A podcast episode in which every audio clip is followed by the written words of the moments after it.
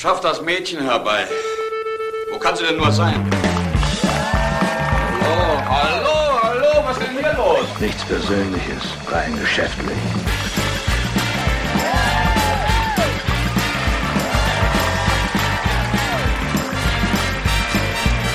Das Mädchen scheint aber sehr eigenwillig zu sein. Sie müssen das Früchtchen erst mal kennenlernen. Ich kämpfe um mein nacktes Leben. Keiner kommt hier lebend raus. Bitte begrüßen Sie Ihre Gastgeberin, Caro Corneli. Notier dir die Nummer von der Kleinen. Ja, Leute, ich freue mich sehr, dass ich da bin. Schön, dass wir wieder in dieser kleinen Runde zusammengefunden haben. Ich bin Caro Corneli und ich ziehe jetzt den Regler runter. Eine Frau kennt sich da aus. So. Mir ist diese Woche was sehr Merkwürdiges passiert, an dem ich euch gerne mal teilhaben lassen möchte. Und zwar hatte ich festgestellt, dass von meinem Konto ein Betrag immer wieder abging, der eigentlich schon zwei Jahre nicht mehr hätte abgebucht werden dürfen. Äh, und zwar handelt es sich um, das ist ganz peinlich, es handelt sich um 50 Euro monatlich. Das war eine äh, Sportschule, die hat meinen Sohn im Kickboxen unterrichtet.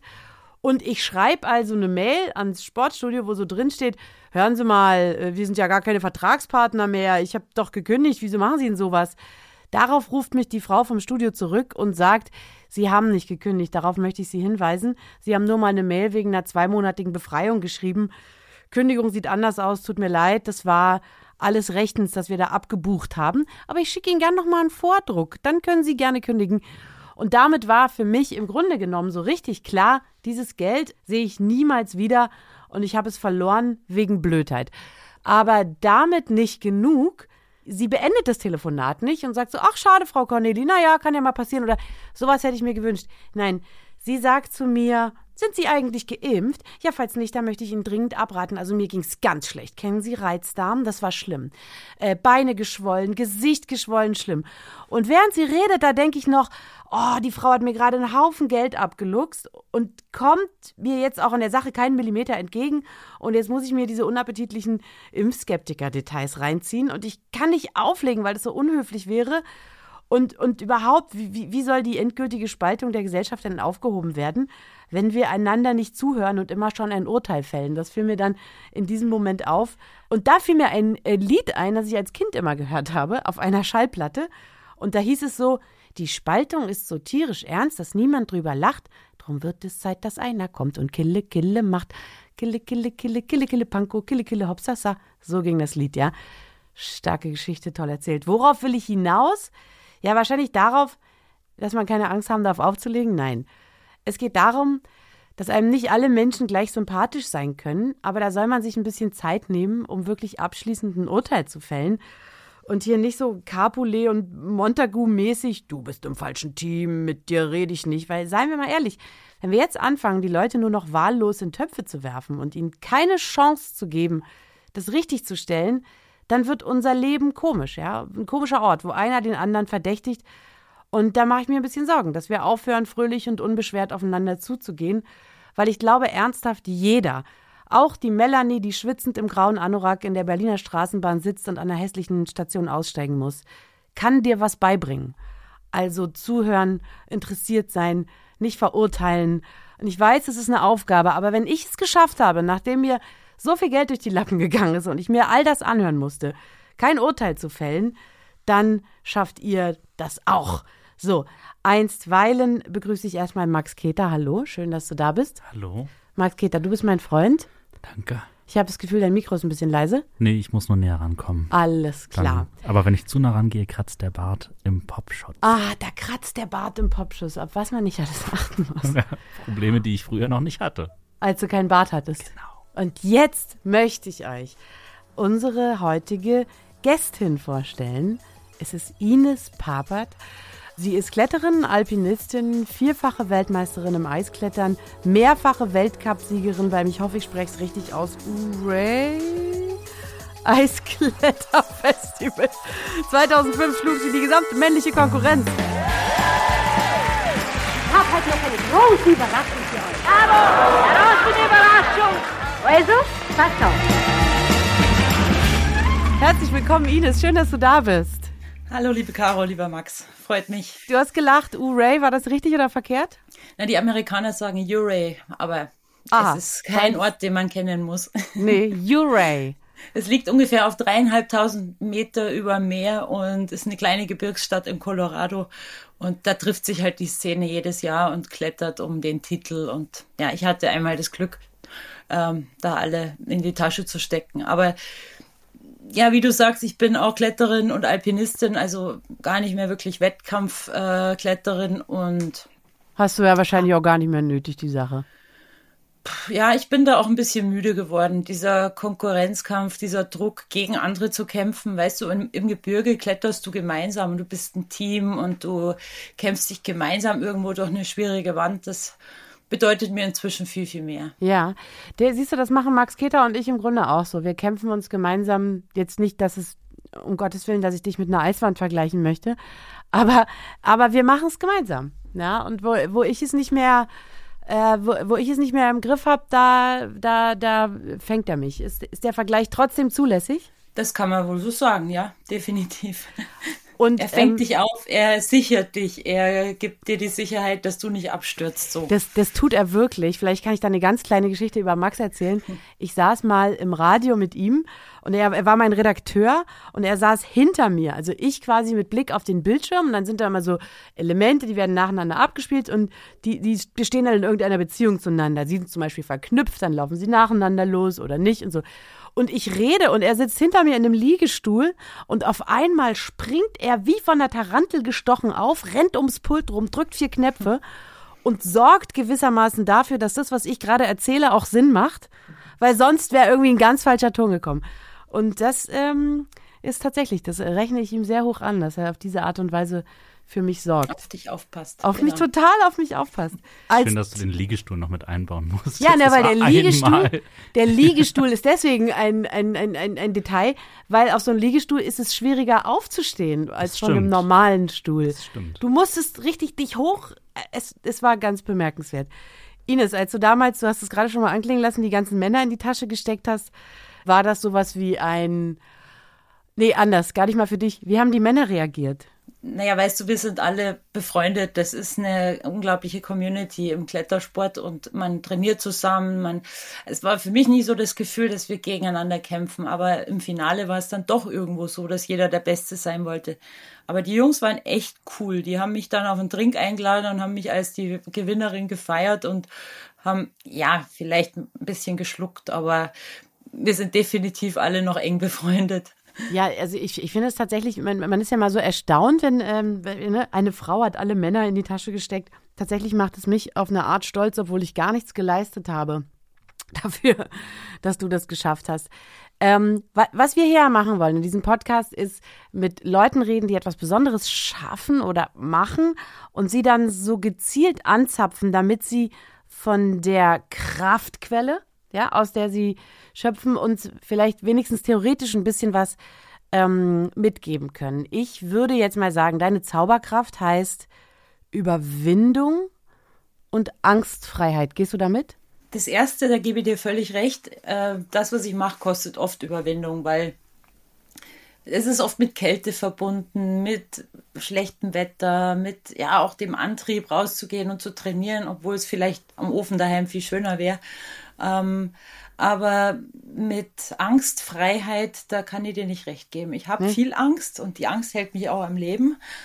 Aber ich muss abwägen, wann darf ich Angst haben und wann blockiert mich die Angst, dahin zu kommen, wo ich will. Also Angst kann auch oft gefährliche Situationen beim Klettern und Bergsteigen hervorrufen. Also wenn ich panisch werde oder Ja. äh, diese Schockstarre krieg oder aus Angst einen falschen Handgriff macht, dann kann das äh, schwerwiegende Folgen haben. Und deshalb ist die Angst irgendwo wichtig, um die Gefahren zu erkennen, die Ja. am Berg lauern, die objektiv für mich in vielen Fällen sicht ersichtbar sind, weil ich das schon so lange mache. Weißt du, ich habe so viel Erfahrung, dass ich sagen kann, ähm, ich erkenne die meisten Gefahren. Natürlich gibt es ein gewisses Restrisiko, das kann weder ich noch können andere äh, erfahrene Bergsteiger beeinflussen.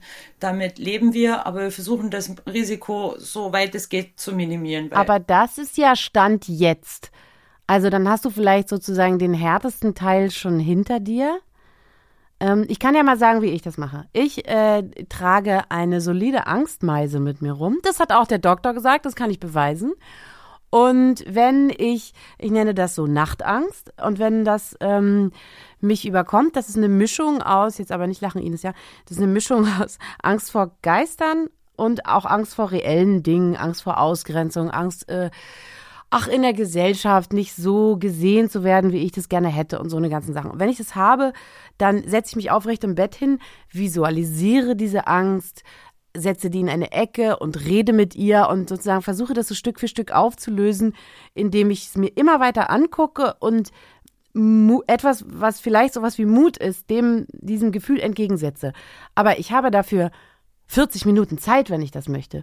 Wenn du ein, in die Situation kommst, dass es wirklich brenzlig wird, dann hast du nicht mal 40 Sekunden, also sehr wahrscheinlich sogar ähm, viel weniger. Wie ist es dir gelungen, ähm, das in den Griff zu kriegen? Weil das kann ja auch nur live passiert sein. Weißt du, was ich meine? Das kannst du ja, ja nicht theoretisieren. Ja. Nee, also es ist definitiv so, dass die ein oder andere Situation schon war am Berg, in der ich echt gefordert war, um meine Angst unter Kontrolle zu kriegen.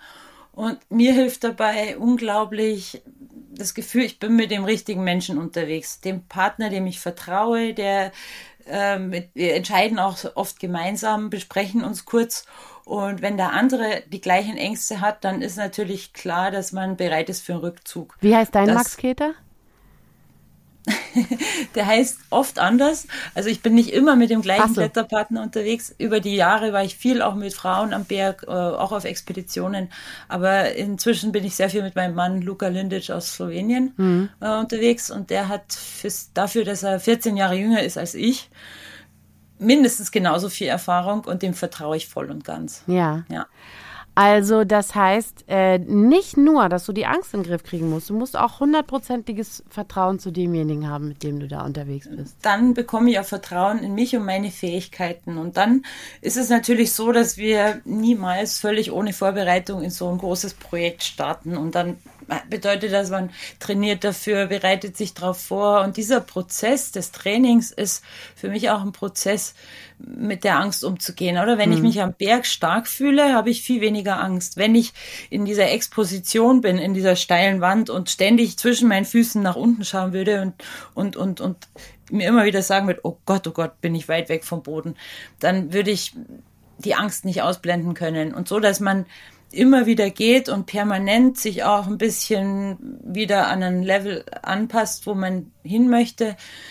Damit kann ich dann auch die Exposition wie ausblenden. Weißt du, wenn du ein Fotoapparat hast, kannst du doch einen gewissen Punkt in den Fokus nehmen. Ja. Und mit den Augen ist es das Gleiche. Also für mich ist der Punkt, der Fokus sind die Füße und meine Hände und was über mir ist. Aber ja. niemals äh, darf der Fokus bis zum Wandfuß gerichtet sein. Dann würde mein Kopf verstehen, okay, du bist jetzt so weit oben, die Gefahr ist so groß, was ja gar nicht stimmt, weil ich bin gesichert, ich habe einen Kletterpartner, der mich sichert und auffängt und ja, all diese Dinge. Okay. Und ist das denn so, dass du auch in allen anderen ähm, Situationen sozusagen so eine, so eine Vorsicht hast oder ähm, so mit, nicht Besorgnis, aber so im Respekt an Sachen gehst? Ich denke da zum Beispiel an Michael Schumacher, der ist auch nicht gegen eine Wand gefahren mit einem ganz schnellen Auto, sondern bei einem Skiunfall äh, so hart ja. verunglückt. Ja. Also ich habe tatsächlich mehr Respekt vor alltäglichen Situationen oft als, als vor wirklichen gefährlichen Momenten in den Bergen, weil da bist du voll dabei, da passt du auf und da mhm. dürfte eigentlich nichts passieren.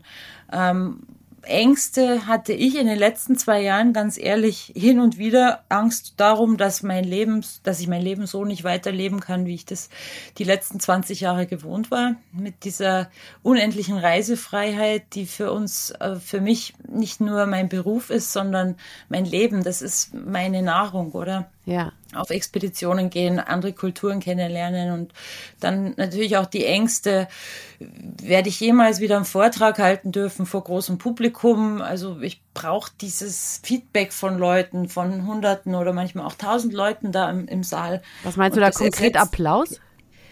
Applaus natürlich oder Reaktionen auf das, was ich erzähle, oder? Und dadurch wird mein Vortrag auch interessant, weil ich, das ist nie auswendig gelernt, sondern immer eine ganz, ähm, eine Geben- und Nebensituation.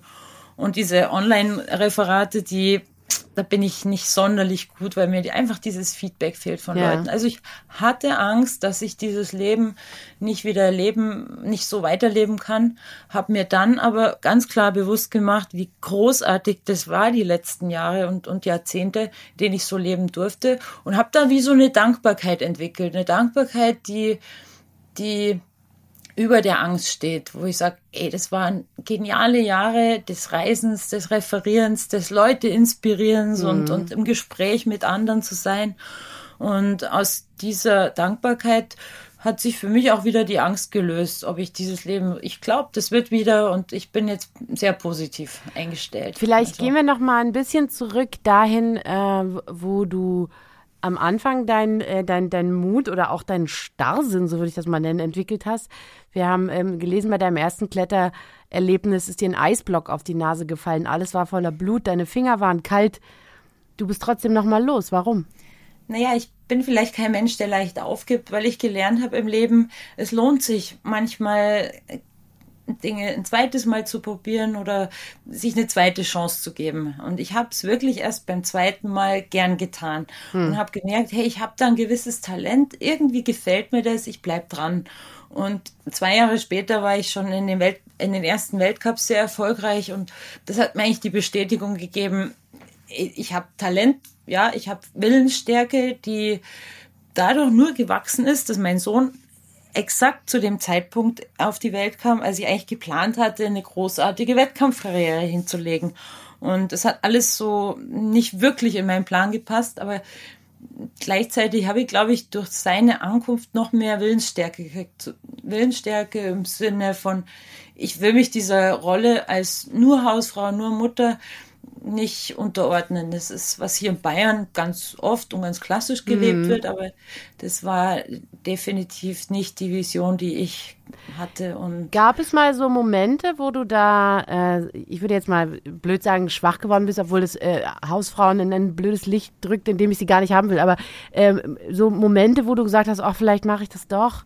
Ach, Gemütlichkeit, hier so ein Kind, noch ein Kind. Gab es das mal? Es gibt Momente, wo ich mal auch die gibt's, dass ich mal auf der Couch liege und faul bin, aber die gibt's nicht oft. Und dann ärgere ich mich, meistens im Anschluss und denke mir, ah, das hast dann schön oder auch nicht so schön, aber du hast einen Tag verpasst, an dem du hättest draußen sein können. Und das draußen sein, sich draußen bewegen, es muss nicht immer am Leistungslevel sein oder irgendwie auf einem Spitzenniveau, aber einfach das draußen sein, auf den Berg gehen, irgend durch eine Wand, auch nicht so schwierig oder schwierig, egal, zu klettern, das, das befreit meinen Kopf, meine Seele und macht mich einfach glücklich. Und ja. ich glaube, wenn du im Leben das findest, was dich glücklich macht, dann kannst du dafür auch viel mehr Energie geben und viel mehr reinstecken. Und ja. ich glaube, wenn man viele, viele oder alle Menschen haben irgendeine Vision. Manche trauen sich vielleicht gar nicht so ernsthaft drüber nachzudenken. Aber ich glaube, wenn man das findet, was man wirklich liebt und das auch tun kann, dann ist man erfolgreich. Das ist hier dann eben auch mit Anstrengung verbunden. Ne? Ich glaube mittlerweile, also als ich das dritte Kind bekam, das ist mittlerweile vier Jahre alt, da kamen nämlich diese Gedanken, oder du hängst einfach nur noch Vorhänge auf und machst hier gemütlich einen Kuchen nach dem anderen und so. Und, und ich fand das so, das war für mich so erstrebenswert in dem Moment. Mittlerweile weiß ich, weil ich mich einigermaßen wieder auf Kurs gebracht habe, dass es wirklich nur der, das war, was mein Schweinehund mir so baumelnd vor die Nase gehängt hat, als den Weg des absolut allergeringsten Widerstandes. Hinsetzen, Kuchen backen, fertig. Ähm, das hätte mich nicht glücklich gemacht, das weiß ich jetzt auch. Aber es gab einen Moment, wo ich mir es richtig doll gewünscht habe. Ja. ja. Können wir eigentlich noch naja. mal ganz kurz zurückgehen zu dem, zu dem Eisblock, ähm, der dir auf die Nase gefallen ist? Ich glaube, da sind wir gerade ein bisschen drüber gestolpert. Wie, wie kam es denn dazu? Naja, ich war jung und dumm, bin einfach direkt unter meinem Kletterpartner gestanden, was man eigentlich in einem Wasserfall, in einem gefrorenen Wasserfall nicht macht, weil da natürlich Eisblöcke runterfallen. Also ich hätte mm, ausweichen müssen oder hätte mich ganz woanders positionieren müssen. Und naja, äh, das ist passiert, die Nase ist angeschwollen, das Blut lief mir hier übers Gesicht und bis in den Kragen rein. Aber das habe ich ja nicht gesehen und durch die Kälte im Winter, dann gefriert das Blut auch gleich wieder. Ja. Es blutet also nicht so lang. Und ich habe dann abends gar nicht mehr dran gedacht. Also äh, ich habe inzwischen im Eis viel krassere Situationen erlebt und viel schmerzhaftere Erlebnisse gehabt am Berg, aber dennoch, das war so eins meiner ersten und, und ja, die Frage ist berechtigt, warum hast du es trotzdem Ja. wieder gemacht? Welche Farbe hat gefrorenes Blut? Dunkelrot. Dunkelrot, ja, weil wenn es so trocknet, wird es ja braun eher. ja, Ich genau. glaube, ich habe noch nie gefrorenes Blut gesehen. Du, Max? Ja. Ich, Ja, ja. war ganz schlimm. ich hatte auch mal Nasenbluten, allerdings ohne Eisblock im Skiurlaub. Das Mhm. war einfach so von meinem Papa vererbt, genetisch. Ich hatte als Teenager oft Nasenbluten ja. und im Skiurlaub mal eine Dreiviertelstunde. Und das fing an, als wir in so einem Sessellift waren und ich habe den Kopf vorne rausgehalten und so eine Spur hinterlassen im Schnee. Das war, naja, oh, nicht so, so, rot schön. wie Blut, so weiß wie Schnee. Mhm. Oh. Und deine Haare so schwarz wie Ebenholz. Die, die Aber noch halt, da sind. Nee, keine Ahnung, wissen wir es nicht. Du hast fast eine Glatze. Na, jeder hat sein Päckchen. Ähm, Ines, ich habe dich gerade, als wir hier äh, das Mikrofon eingerichtet haben, habe ich dich kurz stehen sehen und dachte, was für eine unglaublich durchtrainierte Frau. Möchtest du mir sagen, das habe ich durch deine Hose durchgesehen, möchtest du mir sagen, an welchen Stellen du Muskeln hast, wo ich vermutlich keine habe? Naja, wir Kletterer, wir ziehen uns sehr viel natürlich über die Arme hoch. Also das heißt, wir haben schon hier auch äh, an den Schultern recht gut proportionierte Mhm. Aber nicht nur der, nicht nur der Bizeps, sondern auch der Trizeps und das Ding, was hier unten. Oder der Latissimus, Der hinten, Latissimus. der Kapuzenmuskel, der muss ziemlich viel leisten. Aber auch die Füße, weil ich muss ja auch zum Berg selber kommen. Aber warte mal Also kurz, ich, der Latissimus, ist das hier so ein Rückenmuskel oder ist das auch der der Armmuskel? Kapuzenmuskel hinten am Rücken. Ah, der, der einen V-förmigen Körper macht.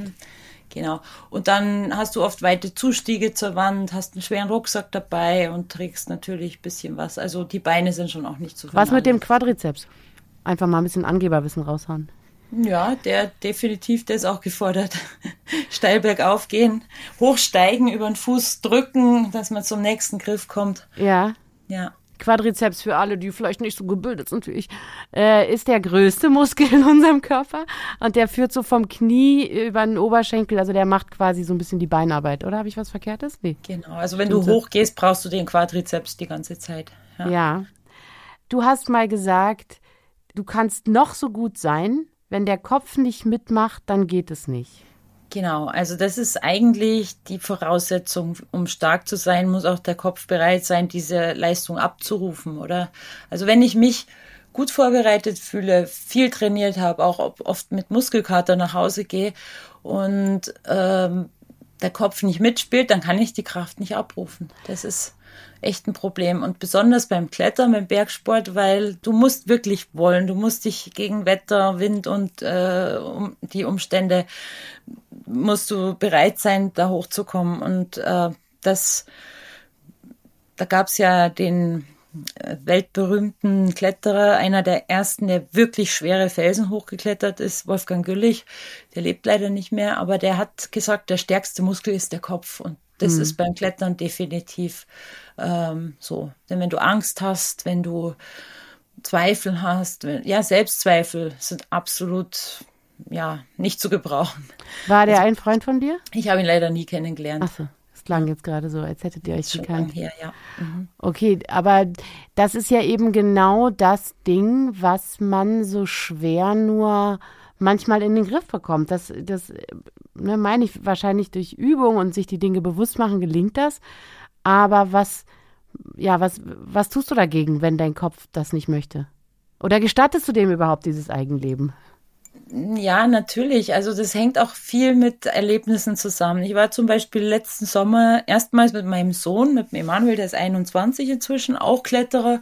Und wir waren auf einer Alpin-Kletterreise. Also wir sind in die Dolomiten gereist und ich wollte ihm so quasi zeigen, wie man eine große Wand durchsteigt mit all diesen ja, Seiltechniken und, und Logistik und Planung und Wegfindung und diese Sachen und wollte eigentlich das machen, damit er ein sicherer Kletterer wird, oder? Ich möchte vermeiden, oder ich, für mich wäre nichts schlimmer, wie wenn ihm irgendwas passiert im Gebirge. Und habe gedacht, machen wir zusammen wie einen kleinen Kurs und dann kann nichts mehr schiefgehen.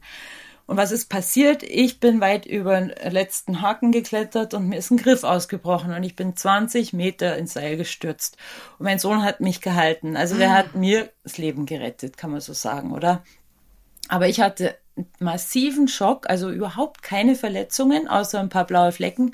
Aber meine Psyche war derartig angekratzt und ich war so im Schock, dass ich mir gar nicht vorstellen könnt, konnte, weiter zu klettern. Aber in diesem Schock bin ich noch hochgeklettert zum nächsten Stand, habe ihn nachgesichert und dann bin ich ja fast ohnmächtig geworden vor ich weiß nicht, mir tat ja nichts weh. Ich war einfach nur so im Schock, dass wir abbrechen mussten. Aber darf ich mal vermuten, dass es darum geht, dass du natürlich, also ja, als seine Mutter auch weißt, dass du ihn da an eine gefährliche Sache heranführst? Und dass sehr, du denkst, das ist eigentlich deine Aufgabe, ihn zu sichern. Und, und wenn das jetzt sich so rumdreht auf einmal und dann noch so ad hoc, dann konntest du damit Ja, das hat definitiv damit zu tun gehabt und das hat mir auch lang nachgehängt. Also ich bin die nächsten, also ich bin sofort wieder geklettert ein paar Tage später und habe festgestellt, ich habe diese Angst so in mir drin.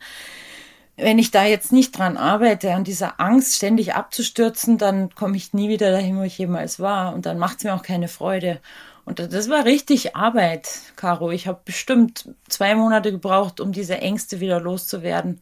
Und unbegründete Ängste, weil die mhm. meisten Felsen sind ja gut gesichert und es ist einfach Pech gewesen, oder? Pech. Oder? Und ja, mit diesem Wie? Restrisiko leben wir die ganze Zeit, aber es ja, sollte nicht so oft passieren. Wie hat er das nachbetrachtet? Also wie, wie ging es ihm in der Situation? Was sagt er dazu? Also der war total verständnisbereit äh, und hat mich beruhigt und hat sofort vorgeschlagen, dass wir abbrechen, obwohl der sehr motiviert ist. Also für die Manuel kommt ein Abbruch nur im schlimmsten Fall in Frage. Ähm, das hat mir auch Vertrauen gegeben, dass er ja ein verantwortungsbewusster Partner ist, ein mhm. verantwortungsbewusster Mensch, ein verantwortungsbewusster Kletterer und somit ich habe ein bisschen auch die Angst verloren, dass ihm mal was zustoßen könnte. Also meine Mutter hat nie Angst wirklich um mich gehabt, weil die, glaube ich, gar nicht wusste, was ich so mache. Aber du kommst, wenn ich es richtig gesehen habe, aus so, vom ziemlich flachen Land. Ja, eben. Meine, meine Familie ist bei Leipzig und ich habe erst spät mit dem Klettern angefangen. Also sprich, meine Familie aus der Region hat gar keine wirklichen Berührungspunkte. Ich als Mutter weiß aber genau, was passieren kann und weiß über die Gefahren und, und habe dadurch Ängste, die ich echt unter äh, Griff kriegen muss. Aber dieses gemeinsame Erlebnis hat uns gestärkt als mhm. Seilschaft, aber so als Mutter-Sohn-Beziehung. Ohnehin finde ich das ziemlich tapfer, dein, deine Kinder an, an, diese Sache heranzuführen oder deinen Sohn, weil, also ich weiß noch, wie ich mein erstes Kind bekam, da war ich 21 und relativ sorglos. Und wenn der irgendwo hochgeklettert ist, wo ich es komisch hoch fand, dann habe ich einfach nicht hingeguckt und habe das Beste gehofft. Und mhm. dachte, wenn ich ihm keine Angst mache und wenn er so für sich selber das hinkriegt, ja, wir reden jetzt aber natürlich nicht von einer Eiswand und so, sondern von einer Kletterspinne auf dem Spielplatz. Aber trotzdem trotzdem, er war noch so klein und wenn er dann so tüchtig drauf los ist, dann ähm, habe ich einfach nicht hingeguckt und, und habe die Daumen gedrückt und das war jetzt in seinem Fall eine gute Idee. Aber als du dein Kind das erste Mal mitgenommen hast, war das ja auch keine Kletterspinne auf dem Spielplatz, sondern so eine Wand. Also wie hast du das überhaupt zustande gebracht? Dass ich ihn da mitnehmen ja. wollte irgendwann und ihn, naja, ich wollte, dass wenn er das lernt, dann wenigstens mit dem richtigen Ansatz und mit den richtigen Mentoren, mit den Leuten, die sich, die sich schon auskennen, weil ich selbst habe angefangen mit Klettern mit irgendwelchen Leuten zum Teil, die ich gar nicht so gut kannte. Ich wollte einfach nur klettern. Ich hatte aber nicht die, die Möglichkeit, mir über Familie oder irgendwen aus meinem mhm. engeren Umfeld das Wissen zu holen. Ich habe es gelernt, Learning by Doing. Und das wollte ich ihm eigentlich ersparen, weil da bin ich auch auf dem Weg, wo ich jetzt bis dahin, wo ich jetzt bin, durch viele gefährliche Situationen gegangen, aufgrund von Unwissenheit, aufgrund von mangelnder Erfahrung. Und ja, deshalb habe ich ihm immer den Weg freigehalten, habe ihm die Möglichkeit gegeben, das zu tun, was, was ich so sehr liebe, aber ich habe ihn nie unter Druck gesetzt oder zusätzlich motiviert. Das brauchte der nie. Der wollte das immer von, von selbst. Und naja, das ist, gibt ja nichts Schöneres, wenn deine Kinder ähnliche Interessen haben wie du. Ja. Wie, dass sie das tun, was du liebst. Und für uns bedeutet halt dieses Klettern und Bergsteigen auch das Reisen in andere Länder. Wir, wir fahren nie in Urlaub. Wir fahren irgendwo hin zum Klettern. Ähm, so, und da hat man von Haus aus schon eine wunderbare gemeinsame Beschäftigung, die verbindet und hm. die dich einfach glücklich macht, also mich glücklich macht. Obacht, Freunde. Jetzt gibt es Hausaufgaben für euch. Ihr begebt euch auf direktem Weg zu Apple Podcast oder Spotify. Dort folgt ihr bitte eurem neuen Lieblingspodcast. Keiner kommt ihr lebend raus. Und vergebt Sterne zwischen 1 und 5, ganz wie euch das also angenehm ist. Und dann habt ihr die Möglichkeit, unserem Keiner kommt ihr Leben draus Club beizutreten. Ihr müsst unbedingt dabei sein. Dort gibt es alle Folgen werbefrei und ich schreibe eben Songs, zum Beispiel über den Donnerstag. Und wenn ihr das hören wollt, dann kommt ihr in den Club. Wie ihr zu diesem Club hinfindet, das steht in den Show Notes, na klar.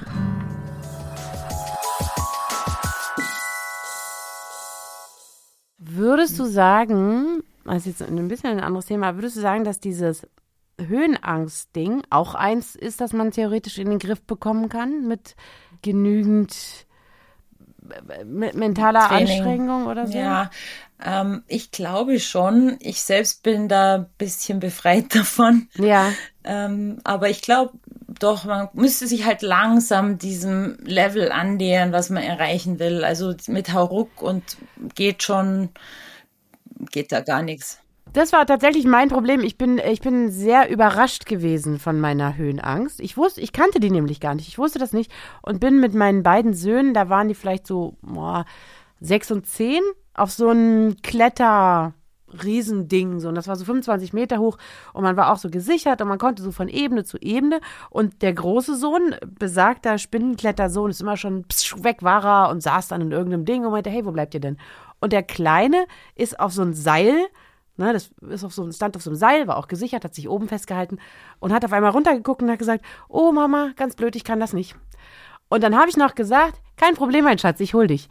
Und in dem Moment gucke ich auch nach unten und sage, ach, so ein Mist. Und merke, es ist mir wirklich so in Mark und Bein gefallen, es war gar keine Chance, dass ich mich nur einen Millimeter bewege. Und ich musste dann irgendwie mein Kind bequatschen. Das stand so drei Meter weiter. Es endete damit, dass wir laut um Hilfe gerufen haben, weil ich wirklich nicht wusste. Und dann hat uns jemand da runtergeholt und so. Auf diese Art habe ich meine Höhenangst kennengelernt und die war Aber so Caro- ultimativ. Deine Geschichte ist doch das beste Beispiel, wie Kinder äh, in der Erziehung schon geprägt werden für ihr späteres Leben, oder? Mhm. Dein erster Sohn, den hast du völlig angstfrei erzogen, dem ist auch wahrscheinlich nichts passiert. Punkt, Ähm, machst du da, so ist es. Ja, und das letzte Kind, da hast du wahrscheinlich am besten alle deine Na, das war noch nicht das letzte erfüllt. Kind, aber ich hatte ein bisschen mehr Angst, weil ich ein bisschen älter war, glaube ich. Also ich glaube, ein freier Erziehungsstil ist gar nicht so verkehrt. Beim also letzten meine, Kind habe frei ich im übrigens Sinne wieder weggeguckt, wenn es auf Klettergerüste Genau, die, die Kinder einfach auch mal machen lassen. Ja.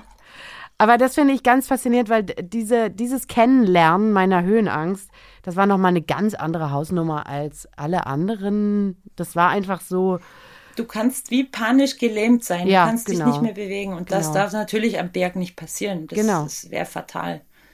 ich kann ja mal, also der Max Keter ist auch eine Art, Extre ist es ein Extremsport, was du machst? Oh, das ist schmeichelhaft. Das ist ein Sport. Der Max Keter ist Segler. Und das, das macht er auch wirklich mit, mit Leib und Seele. Da gibt es doch sicherlich auch mal Situationen, in denen man ähm, die Nerven behalten muss und irgendwie alle beruhigen muss. Wie, wie, wie gelingt es dir denn dann nicht in Panik zu geraten? Ich hat, also ich habe tatsächlich eine Situation, an die ich immer wieder denken muss. Ähm, da waren wir als junge Gruppe zum ersten Mal unterwegs auf der Ostsee mit einem gemieteten Boot. Und es kam so ein Unwetter über uns rüber und hat dieses große Boot tatsächlich richtig ordentlich auf die Seite gelegt. Also es ist nicht umgefallen, ist auch nicht untergegangen, aber gefühlt hat nicht mehr viel gefehlt. Und ich hatte aber irgendwie da auch schon eine angeborene Ruhe. Und alle hatte anderen waren ein so bisschen ruhig. hektisch. Ja. Aber innerlich habe ich richtig gebebt, aber nach außen war ich, ja, okay, ist nichts passiert, alle beruhigen sich wieder, wir fahren jetzt in den nächsten Hafen und fahren dann heute nicht so weit, wie wir gedacht haben.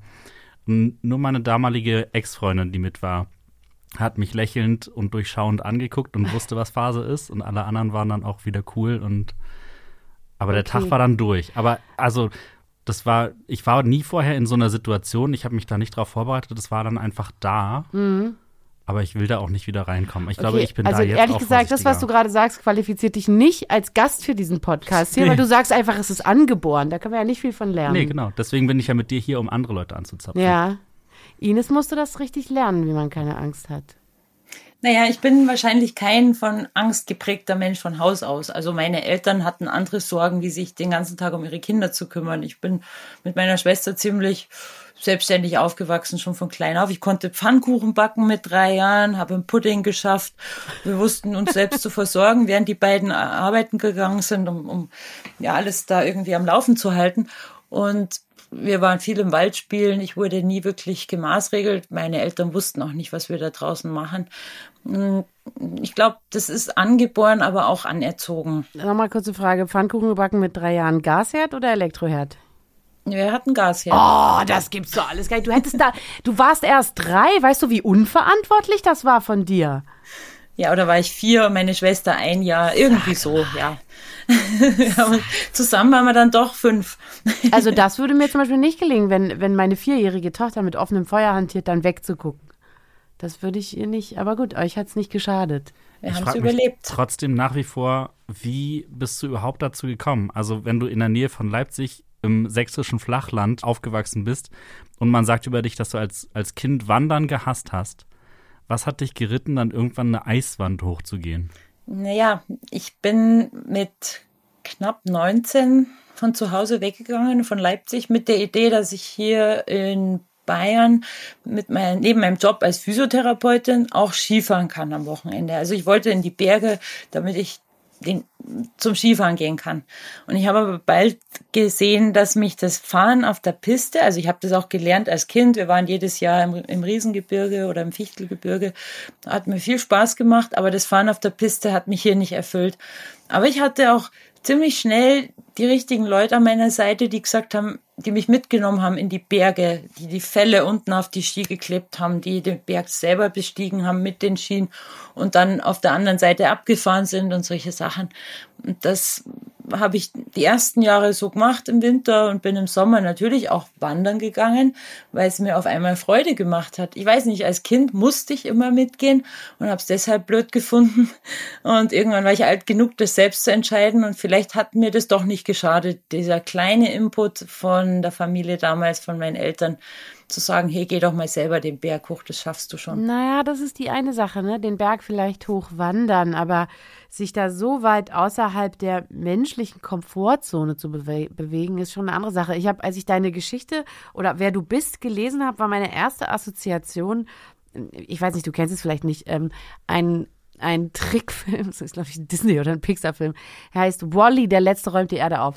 Wally ist auf der Erde und räumt den ganzen Müll ein und alle verbliebenen Menschen sind auf einem Raumschiff und die sind so degeneriert, die fahren die ganze Zeit auf Schienen in einem Rollstuhl, die haben auch keine richtigen Beine mehr oder Füße, die haben nur noch so kleine Knubbel. Und da denke ich mir immer, da, da bewegt sich die Menschheit im Grunde hin. Ja, wir, wir fahren auf so einer Schiene, wir brauchen unsere Beine nicht, wir brauchen unsere Füße nicht. Wir brauchen im Grunde noch nicht mal unseren Kopf, weil uns die Werbung ja sagt, was wir als nächstes wollen. genau, der Vergleich gefällt mir. und, und, und aber sich dann sozusagen so weit von, von dem, was dem Menschen angenehm ist, gezielt, bewusst und absichtlich wegzubewegen. Was macht dir daran Spaß? Oder was ist das Coole? Was kriegst du dafür? Was kriege ich dafür? Also man könnte auch sagen, wenn ich auf einen Gipfel zu Fuß gehe, also über einen einfachen Wanderweg, dann habe ich ja auch die Aussicht, stehe oben, habe die Bergwelt unter mir oder im, im, im, im Panorama und bin glücklich. Aber mich hat das allein, also das hat mir schon gefallen, aber das hat mir nicht gereicht. Ich habe irgendwann das Gefühl gehabt, warum laufe ich diesen sinnlosen Umweg außenrum, da gerade hoch, zack, das wäre doch viel schneller. Zu dem Zeitpunkt habe ich aber noch nicht gewusst, dass das durch die Wand, zack, schneller ist ein totaler Blödsinn, weil du musst sichern, du kannst nie das gleiche Tempo halten wie auf einem Wanderweg und deswegen, ähm, das war eine Illusion, dass es viel schneller geht. Aber diese diese ähm, Schwerkraft zu überwinden. Ich glaube, es hat auch was mit Schwerkraft zu tun, weil wenn es keine Schwerkraft gäbe, wäre ja Klettern langweilig, dann käme ja jeder irgendwie hoch. Also die Schwerkraft zu überwinden und das hat was mit Überwindung zu tun, wie du gesagt hast. Ähm, das ist, ist genial und es gibt Tage und Momente, da, da fühlst du dich so, so unglaublich stark und kommst überall hoch. Und dann gibt's aber auch Tage, an denen der Kopf nicht ganz bei der Sache ist oder du nicht ganz so mutig bist. Und dann kommst du dir schrecklich, also wie der schrecklichste Loser vor. Die Tage gibt's auch. Aber das wäre jetzt wahrscheinlich auch sehr einfach, viel zu einfach zu sagen, dass dein Körper sich dafür auch gut geeignet hat von Anfang an. Das kann schon sein, dass es so ist, aber ja, am Ende ist es schon harte Arbeit und du musst es mögen, du musst die, Ja. auch die Schmerzen ertragen wollen und können. Aber was mich mit Freude stimmt und mit Hoffnung, zu dem, was du gesagt hast, dass die Menschen ja nur noch wie auf so einer Schiene um diesen Globus fahren und ihre Füße kaum noch gebrauchen. Der Trend geht definitiv in Richtung Bergsport. Wir hatten in Berchtesgaden diesen Sommer so viele Bergwanderer wie noch nie zuvor. Für mich ist ja dieses in die Berge Gut für Bauch, Beine, Po, schlecht für den Berg. ja, genau. Also für mich ist es in die Berge gehen ja ähm, Einsamkeit suchen, dahin gehen, wo nicht alle gehen, oder? Und plötzlich gehen alle dorthin, wo ich immer meine mhm. Ruhe gefunden habe und allein war. Und äh, es gibt aber immer noch genug Spielraum, dahin zu verschwinden, wo sonst keiner ja, ist. Ja, nach also, Patagonien halt, wa? Wer sich das genau, aber kann. auch bei uns gibt es die Orte noch. Man muss nur ein bisschen kreativer sein. Aber grundsätzlich ist der Trend, dass die Leute rausgehen, weil die Fitnessstudios nicht mehr geöffnet haben, weil Urlaube den, auf den Kanaren momentan nicht gehen oder so der Trend ist erfreulich und das stimmt mich positiv, weil der Mensch ist einfach, wir sind aus der Natur geschaffen, wir gehören eigentlich in die Natur, wir sind Absolut. viel zu verkopft, verkommerzt, verdigitalisiert ja. und dieses Draußensein macht frei im Kopf, frei im Körper und am naja, Ende und das ist ja ehrlich gesagt auch, also so wie, wie wir uns entwickelt haben, ne, als wir dann sozusagen in der Lage waren, in Gruppen zu leben, aufs Feuer aufzupassen und Fälle zu tragen. So, dafür ist der Mensch an sich ja auch gebaut. Also das ist sozusagen der Zustand, für, für den er erfunden wurde. Und alles, was danach an Gemütlichkeit dazu kam, gehört eigentlich nicht so ganz genau in diesen Bauplan und man sieht das ja auch, wie wir ständig Schwierigkeiten haben, uns in dieser äh, schnellen, komischen Zeit einzuleben, weil dafür sind wir nicht gemacht, das ist nicht die Idee. Ein Löwe soll ja auch nicht im ICE sitzen. ja, genau, der Vergleich ist auch gut. Danke dir. Ähm, eins, eins würde ich gerne mal noch ähm, wissen, wenn du, also ich, ich gucke viel Dokus und ich sehe auch viel so über Bergsteiger und so. Aber ich würde gerne von dir, dass du uns einmal kurz mit in den Berg nimmst und beschreibst, wie es ist. Du hängst an diesem Eisding, Eiswand, du hängst da und musst es nach oben schaffen. Ähm, würdest du das kurz beschreiben? Ich würde so lange die Augen schließen und dass du das so plastisch wie möglich machst. Okay. Also wir waren das erste Mal in China an einem Berg an der, an zur kirgisischen Grenze, ein Berg, der knapp 6000 Meter hoch ist und diese 1200 Meter hohe Eislinie, also eine Linie äh, gefroren aus Eis vom Einstieg bis zum Gipfel. Wirklich eine faszinierende Linie.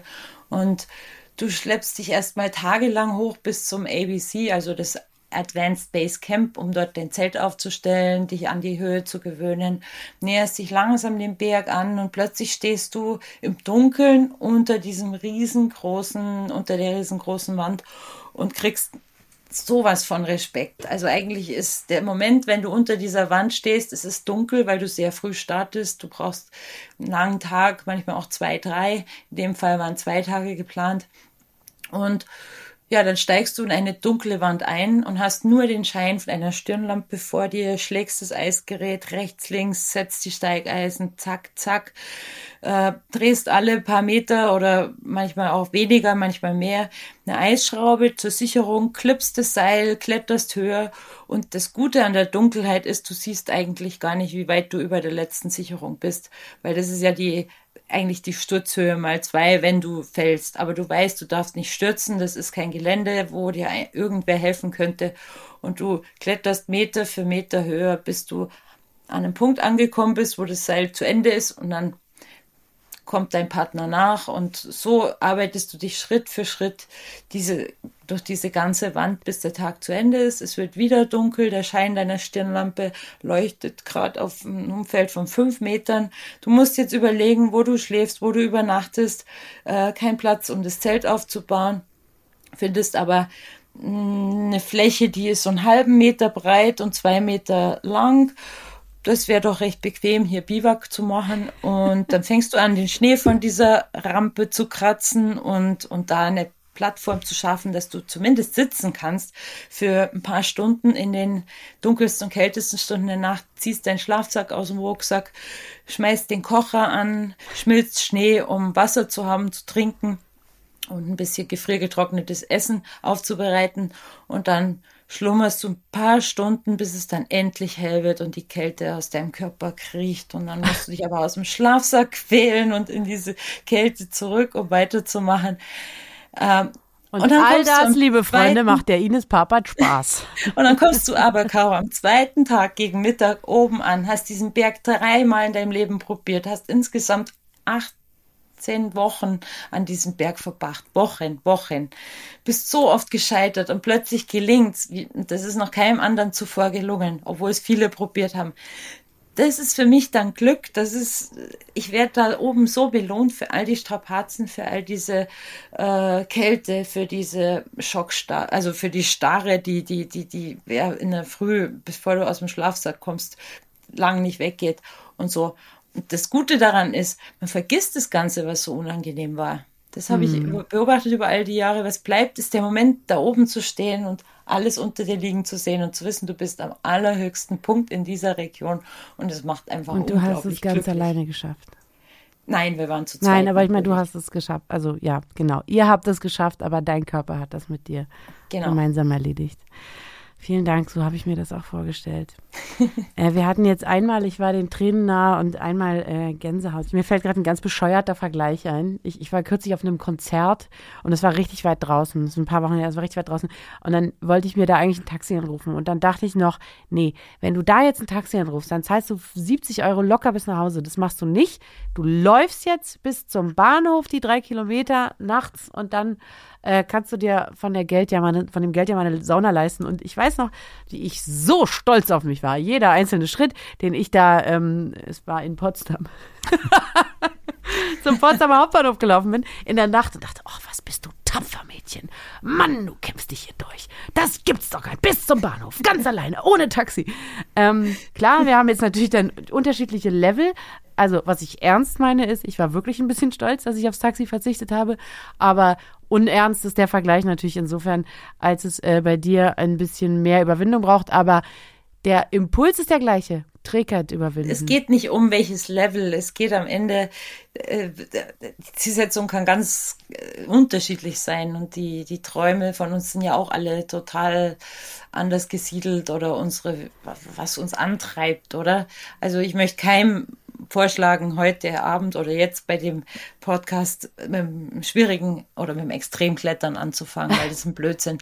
Äh, man fängt einfach an und nähert sich der Sache an und wenn man geeignet ist oder auch nicht, dann kann man irgendwann von einem Level sprechen, das man extrem bezeichnen kann. Aber ähm, es gibt so viele Dinge, die einen glücklich machen können und das Wichtigste ist nur einfach dranbleiben. Okay, dann jetzt allerletzte Vermutung, auch wenn es ja wieder so banal ist, aber ich muss es fragen. Ich bin da zwanghaft.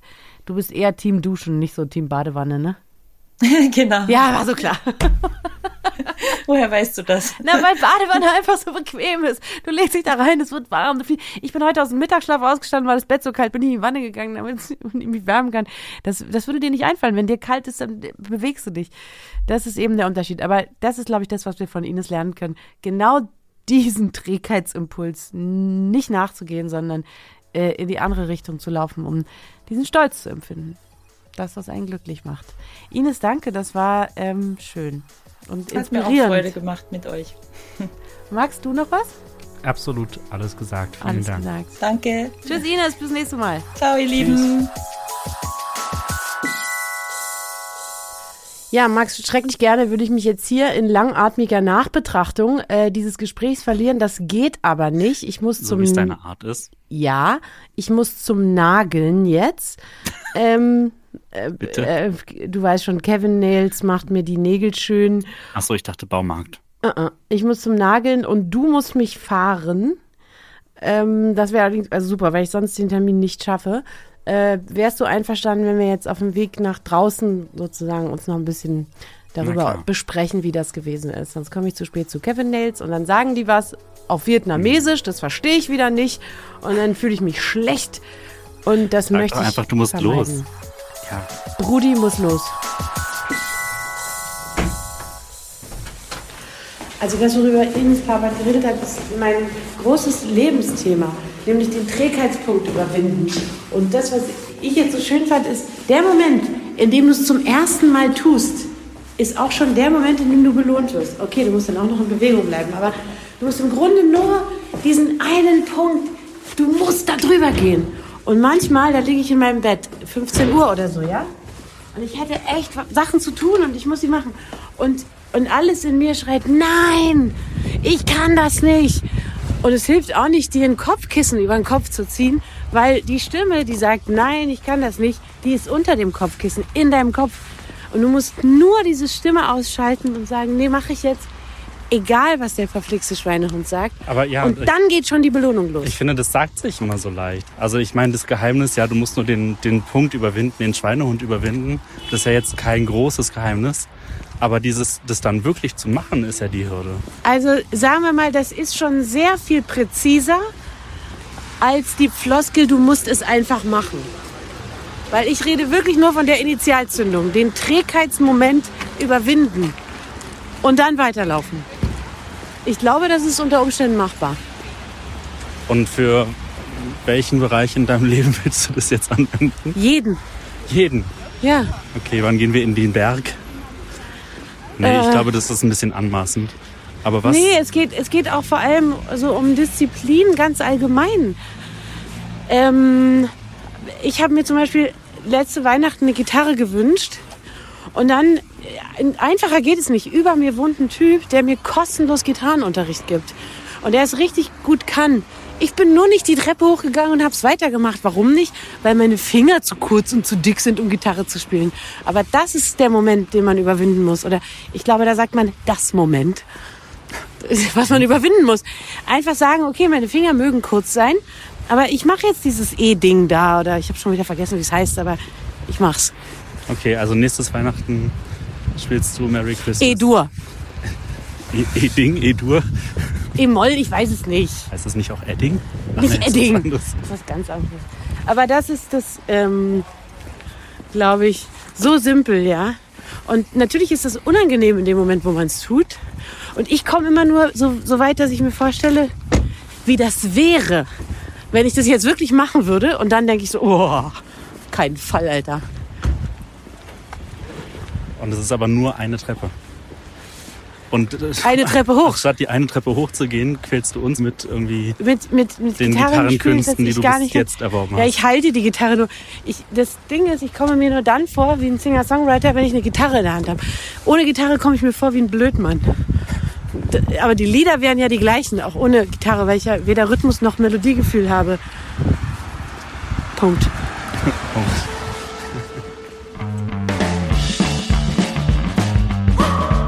Aber Ihr Humor ist nicht schlecht. Nicht schlecht, sagst du, dein Zustand ist beschissen, aber wenn du meinst, dass du schon gesund bist, kannst du gerne nach Hause gehen. Oberschwester, haben wir einen Entlassungsschein vorbereitet? Aber gewiss, Herr Professor, Sie brauchen nur noch unterschreiben. Bitte schön.